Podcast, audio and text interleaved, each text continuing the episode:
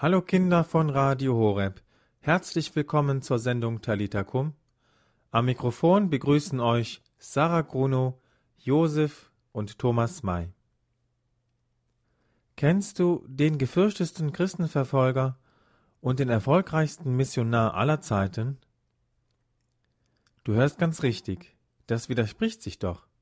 Christenverfolger und Missionar. Das geht, aber natürlich nicht gleichzeitig. Heute, am Fest der Bekehrung des Paulus, geht es natürlich um den heiligen Paulus. Er war der erste christliche Theologe und der erfolgreichste Missionar aller Zeiten. Als gebildeter Jude und gesetzestreuer Pharisäer verfolgte Paulus zunächst die Anhänger des gekreuzigten Jesus, dem er nie begegnet war. Doch seit seiner Bekehrung zu Christus verstand er sich als von Gott berufener Apostel. Als solcher verkündete er vor allem Nichtjuden die Botschaft vom auferstandenen Jesus. Dazu bereiste er den östlichen Mittelmeerraum und gründete dort viele christlichen Gemeinden. Durch seine Briefe blieb er mit ihnen in Kontakt. Diese Briefe sind bis heute Teil der Heiligen Schrift. So freue ich mich, dass wir wieder eine kleine Zeitreise machen durften und sind in das Jahr 62 nach Christus in die Weltstadt Rom gereist. Hier steht Paulus schon seit zwei Jahren unter Hausarrest. Sein Haus wird rund um die Uhr von Soldaten bewacht. Er darf nur Besuch empfangen. Hinaus darf er nicht. Grüß Gott, lieber Paulus. Grüß Gott, liebe Kinder. Können Sie sich den Kindern kurz vorstellen? Gerne. Ich heiße Paulus. Nachnamen, wie sie bei euch üblich sind, gab es bei uns nicht. Geboren bin ich in Tarsus. Das liegt im Süden der heutigen Türkei. Meine Eltern stammten aus Israel. Von meinem Vater erbte ich das römische Bürgerrecht. Das war für uns Juden eine absolute Seltenheit.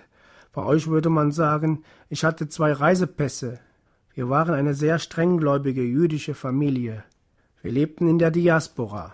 Was ist denn eine Diaspora? In der Gegend, in der wir lebten, gab es nur wenige jüdische Familien. Die meisten Menschen glaubten in unserer Stadt nicht an den einen Gott, an den meine Eltern und ich glaubten. Wir waren in dieser Beziehung auf uns allein gestellt. So prägte mich der Glaube von Kind auf. Von Anfang an lernte ich, anders zu sein als die anderen. Ich wurde ganz im jüdischen Glauben erzogen. Ich las von klein auf die Heilige Schrift, das, was ihr das Alte Testament nennt.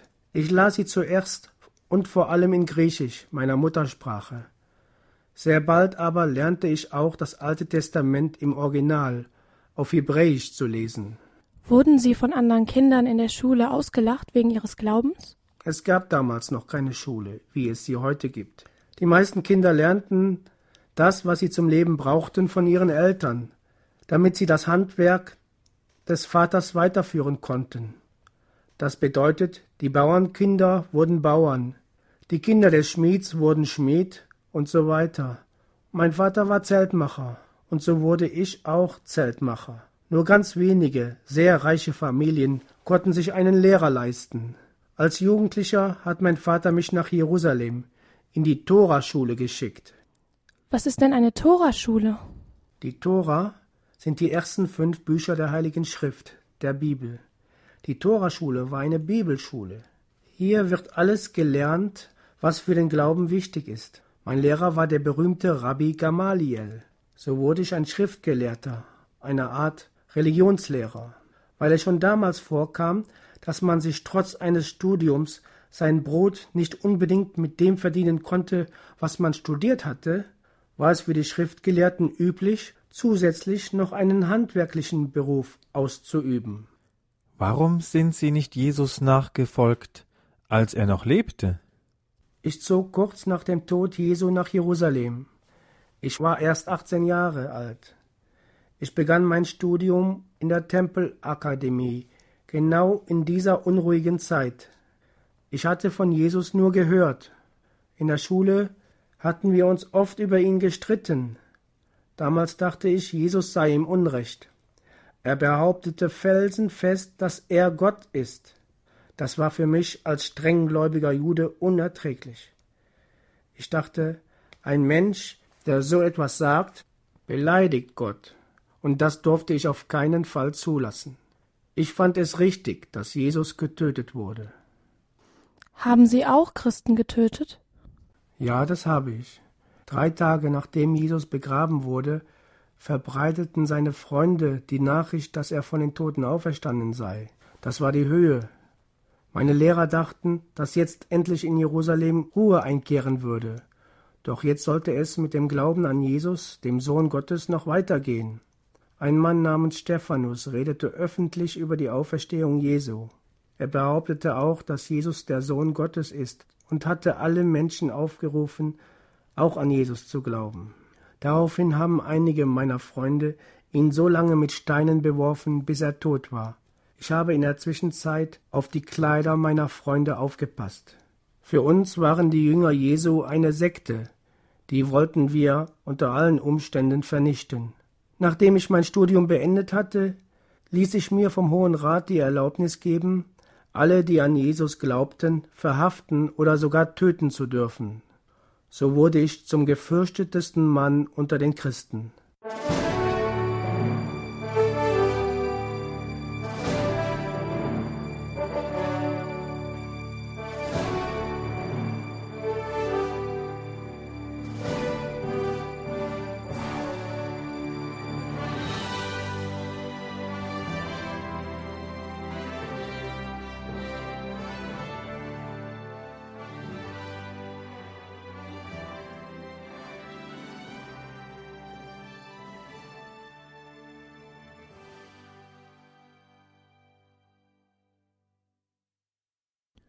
Was haben Sie mit dieser Lizenz zum Töten gemacht?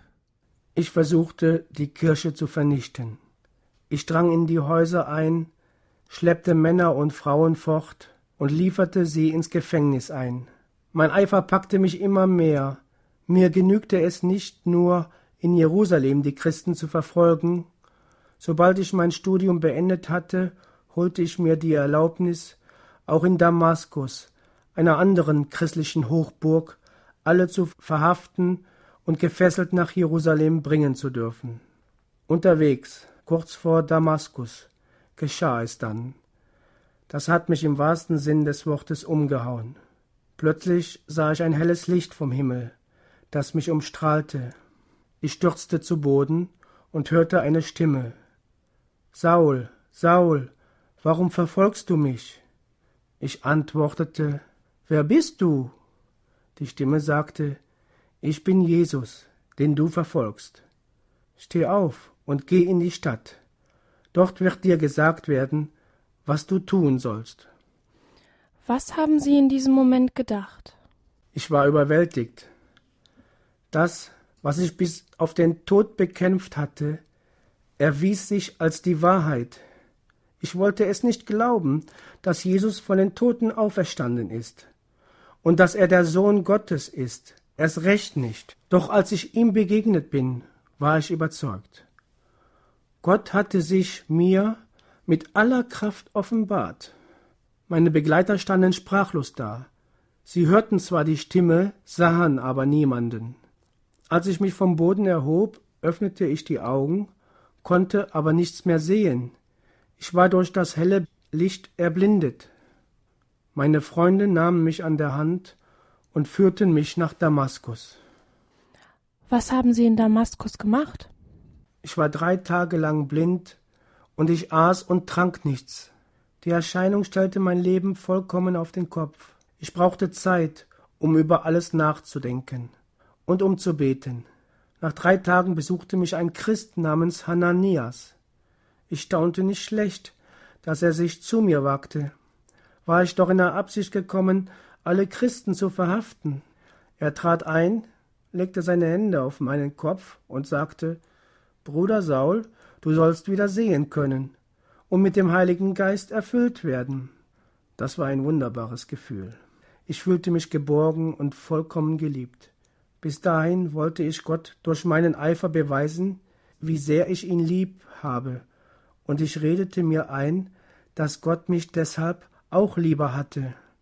Das war gar nicht nötig, denn jetzt wusste ich, dass Gott mich schon immer geliebt hat, selbst als sein größter Feind. Seit diesem Moment konnte ich wieder sehen. Woher hatte Hananias den Mut gehabt, sie zu besuchen? Das wollte ich auch wissen. Nachdem Hananias mir die Hände auflegte, erzählte er mir, wie es dazu kam, dass er mich besuchte. Ihm erschien Jesus in einer Vision und bat ihn, zu mir zu kommen. Doch als er hörte, dass ich es war, wollte er nicht gehen.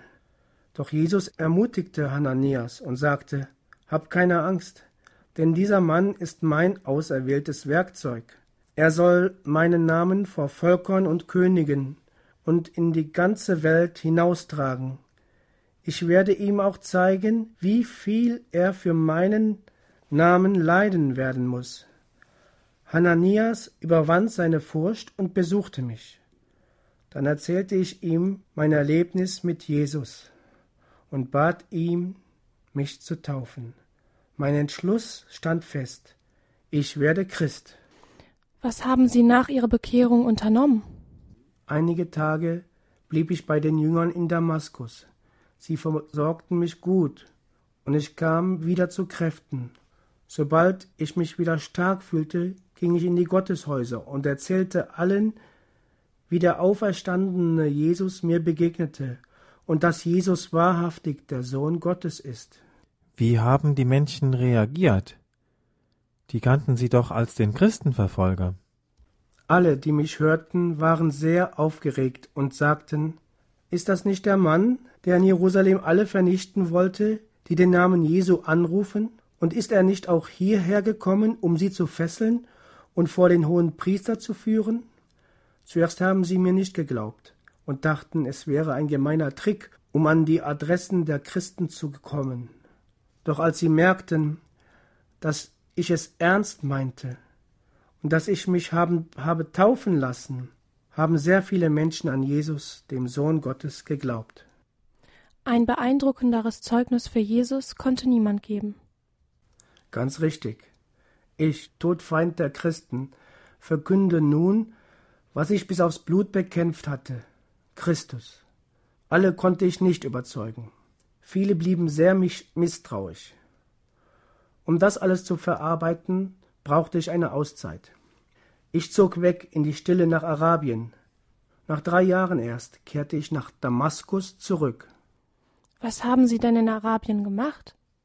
Das war für mich eine ganz wichtige Zeit. Ich ging in die Stille, betete, lernte die Heilige Schrift von einer ganz neuen Seite her kennen. Ich lernte nun Christus als die Mitte der Heiligen Schrift kennen und habe ihn auch verstanden als den verheißenen Messias. Wie reagierten denn Ihre jüdischen Freunde in Damaskus? Sie fühlten sich vor den Kopf gestoßen und reagierten mit Unverständnis. Schließlich beschlossen sie, mich zu töten. So stand ich selbst ganz oben auf der Liste der gesuchten Männer. Was haben Sie denn unternommen? Ich versteckte mich so gut es ging bei meinen neuen Freunden. Damaskus konnte ich nicht so einfach verlassen, weil die Juden Tag und Nacht meinetwegen die Stadttore bewachten. So bin ich in einer Geheimaktion mitten in der Nacht geflohen. Die Christen haben mich, durch ein Fenster in einem Korb heimlich die Stadtmauer heruntergelassen. Immer mit einem großen Abstand zu den Städten reiste ich nach Jerusalem, um mit den Aposteln zu sprechen. In Jerusalem angekommen, glaubte mir niemand. Kein Jünger brachte mich zu den Aposteln. Sie konnten nicht glauben, dass ich Christ geworden bin. Nach langem Flehen und den Berichten meiner Bekehrung und dass ich Damaskus schon für Jesus gepredigt hatte, erbarmte sich Barnabas und brachte mich zu den Aposteln. Ihnen erzählte ich, wie wunderbar Gott an mir gehandelt hatte. Die Aposteln priesen Gott und nahmen mich freundlich auf. So blieb ich fünfzehn Tage bei Petrus. Wurden Sie nicht mehr verfolgt? Ich war schneller gereist, als die Nachricht sich verbreitete. Daher hatte ich etwas Zeit. In Jerusalem trat ich ohne Furcht öffentlich auf und berichtete allen von meiner Begegnung mit dem Auferstandenen. Mein großer Vorteil war es, dass ich studierter Schriftgelehrter war. So hatte ich bei den Menschen ein hohes Ansehen und scheute keine Auseinandersetzung mit anderen Gelehrten. Schließlich konnte ich den Christen helfen, tiefer in das Geheimnis Jesus einzutauchen, indem ich Jesus als die Erfüllung der Tora, der Heiligen Schrift, deuten half. Ich hatte ja in Arabien drei La Jahre lang die Schrift aus der Sicht eines gläubigen Christen studieren können. Bald war ich auch in Jerusalem in Lebensgefahr. Als Petrus das merkte, schickte er mich nach Tarsus, wo ich einigermaßen sicher war. Studierten Sie in Tarsus weiter? Natürlich las ich jeden Tag die Heilige Schrift, aber hauptsächlich verstand ich mich als Missionar. Ich hatte eine Mission, einen Auftrag von Jesus bekommen. Ich besuchte alle Gotteshäuser im Umkreis und verkündete Jesus als den verheißenen Retter, als den von den Toten auferstandenen Sohn Gottes. Außerdem musste ich mir ja noch meinen Lebensunterhalt verdienen. Ich arbeitete weiterhin als Zeltmacher. Auch auf meinen vielen Reisen legte ich Wert darauf, immer von meinem eigenen Verdienst zu leben.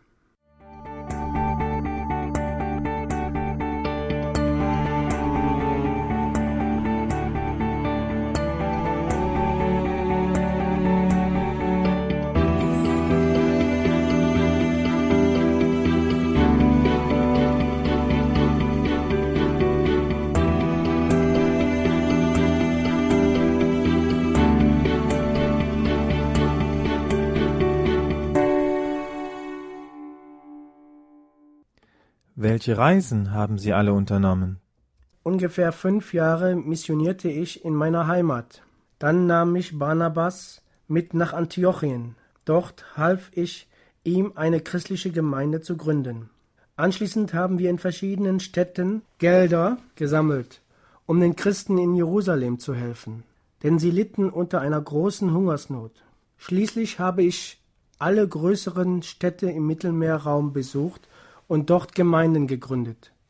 Ich habe viele tausend Kilometer zu Fuß, mit einem Esel oder mit dem Schiff zurückgelegt. Hatten Sie keine Angst, dass die Gemeinden sich wieder auflösten?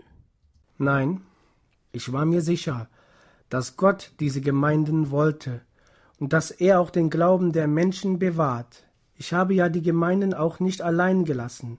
Es gab immer einen Leiter, der wie ein guter Hirte Verantwortung für seine Mitchristen übernahm. Und ich bin mit den Menschen durch Briefe in Kontakt geblieben. Ich habe viele Briefe geschrieben, um die Gemeinden zu ermutigen und ihren Glauben zu stärken. Insgesamt habe ich zwanzig Gemeinden in den wichtigsten Städten gegründet. Hatten Sie besondere Erlebnisse auf Ihren Reisen? Ich habe so ziemlich alles erlebt, was man erleben konnte. Gefängnis, Schiffbruch, wilde Tiere, Aufstände. Ich wurde sogar schon mal angebetet. In Lystra haben wir einen Mann getroffen, der von Geburt an gelähmt war. Er blickte mich so hoffnungsvoll an. In meinem Herzen spürte ich, Gott will ihm helfen. Da sagte ich zu ihm, Im Namen Jesu stell dich auf deine Füße und gehe. Da sprang der kranke Mann auf und lief durch die Menschenmenge. Alle, die das sahen, waren sprachlos. Die Menschen dort glaubten noch an Zeus und Hermes, die Götter damals. Sofort kam der Priester des Zeus und behauptete, ich sei der menschgewordene Hermes und Barnabas Zeus. Die Menschen fingen an, uns anzubeten und einen Gottesdienst zu feiern. Als wir das bemerkten, waren wir entsetzt. Wir zerrissen unsere Kleider und liefen zu den Menschen und riefen so laut wir konnten Wir sind nur einfache Menschen aus demselben Fleisch und Blut wie ihr. Kommt wieder zu Verstand. Die Heilung haben wir zum Anlass genommen, um allen Menschen in Lystra von Jesus und seiner Macht als den Sohn Gottes zu erzählen. In Philippi, in Griechenland, wurden wir wegen Ruhestörung von der Polizei verhaftet. Wir wurden in Ketten gelegt und eingesperrt. Gegen Mitternacht, als wir immer noch beteten, erschütterte ein Erdbeben die Stadt. Durch das Beben sprangen die Türen auf und die Kettenverankerungen sprangen aus der Wand. Als der Gefängniswächter die Türen offen sah, dachte er, wir wären geflohen. Dann wollte er sich aus Angst vor einer Strafe selbst töten. Zum Glück haben wir das rechtzeitig bemerkt und konnten ihn davon abhalten. Als Dank lud er uns zu sich nach Hause ein und ließ sich taufen. Das waren ja richtige Abenteuer. Ja, es gab aber auch einige traurige Erlebnisse. Es war der letzte Tag vor meiner Abreise aus Troas. Am Abend versammelten wir uns zum Gottesdienst. Ich wollte Ihnen noch alles mit auf den Weg geben. So wurde meine Predigt sehr lange. Sie wurde so lange, dass ein Junge, er hieß Eutychus, einschlief. Das war ja nicht schlimm, nur er saß auf der Fensterbank, und als er einnickte, verlor er das Gleichgewicht und stürzte aus dem Fenster. Wir dachten alle, er sei tot. Ich rannte sofort auf die Straße hinaus, nahm ihn in die Arme und betete. Und da spürte ich, dass er lebt. Wir waren alle sehr erleichtert. Haben Sie noch ein gutes Wort für die Kinder? Ja, gerne. Durch die Gnade Gottes bin ich, was ich bin. Das heißt, alles habe ich von Gott geschenkt bekommen. Früher habe ich für Gott gekämpft, weil ich mir die Liebe Gottes verdienen wollte. Jetzt setze ich mich aus Dankbarkeit für den Glauben ein.